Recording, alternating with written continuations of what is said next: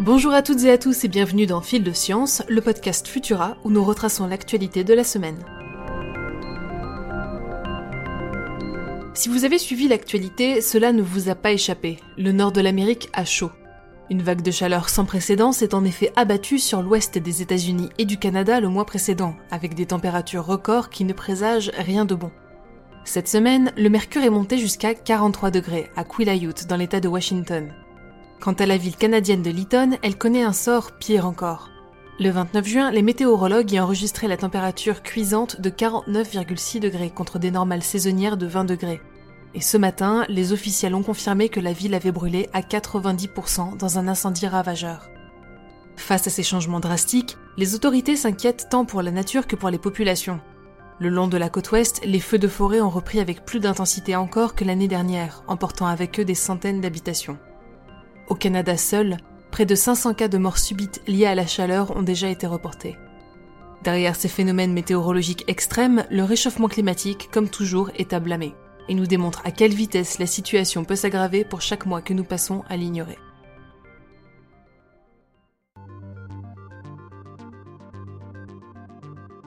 La peste ne date pas d'hier ni du Moyen Âge, semblerait-il. Les analyses des restes d'un chasseur-cueilleur du néolithique ont révélé, près de 200 ans après leur découverte, la plus ancienne souche de peste chez l'homme. L'étude, menée par l'université de Kiel en Allemagne, indique que cette bactérie vieille de 5000 ans comportait déjà à l'époque la plupart des gènes caractéristiques de la peste noire qui ravagea l'Europe au XIVe siècle.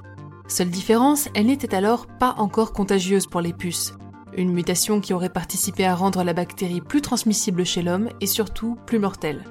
Qui sait, peut-être l'ère médiévale n'aurait-elle pas connu la grande peste si les hommes et les femmes du néolithique avaient porté leur masque et reçu un vaccin. Les dinosaures auraient-ils disparu sans l'impact d'une météorite avec la Terre? Peut-être pas. Des chercheurs proposent aujourd'hui une nouvelle lecture du registre fossile en présentant des dinosaures déjà sur le déclin avant la catastrophe. En cause notamment un changement climatique soudain qui aurait entraîné un déclin de la biodiversité avant l'événement fatal. La température aurait en effet chuté de 7 degrés en l'espace d'une dizaine de millions d'années. Pas si énorme pour une période aussi longue? L'équipe du CNRS était prête à le croire, mais leurs résultats semblent bel et bien indiquer que même lorsqu'on est un reptile géant de plusieurs tonnes, quelques degrés en plus ou en moins, ça compte énormément.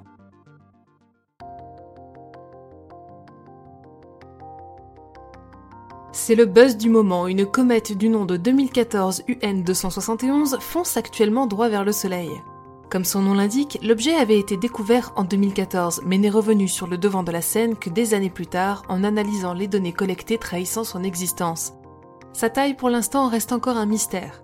Bien qu'une comète possède généralement une taille de l'ordre de la dizaine de kilomètres, dans le cas de 2014 UN 271, les mesures de sa brillance laissent penser que son diamètre se situerait plutôt autour de la centaine de kilomètres et pourrait même dépasser les 300 kilomètres. Si son observation à l'œil nu ne sera malheureusement pas possible, nous invitons néanmoins les astronomes amateurs dotés d'un télescope de 200 mm et plus à braquer leurs objectifs dans sa direction. Et enfin, pour ceux et celles qui n'aiment pas vieillir, sachez que les cheveux blancs ne sont pas une fatalité. Plus précisément, les cheveux blancs occasionnés par le stress peuvent retrouver leur couleur. C'est le constat étonnant qu'ont récemment fait les chercheurs qui ont observé qu'il était possible de retracer les épisodes stressants vécus par plusieurs candidats en observant simplement les variations de pigmentation de leurs cheveux. Un résultat surprenant qui, nous l'espérons, vous invitera à profiter de ce week-end pour vous détendre. Les images de cette étude et nos autres actualités sont à découvrir sur Futura, bien entendu. Pour ne rien manquer de l'actualité scientifique, rendez-vous sur les plateformes de diffusion pour vous abonner à Fil de Science et à nos autres podcasts.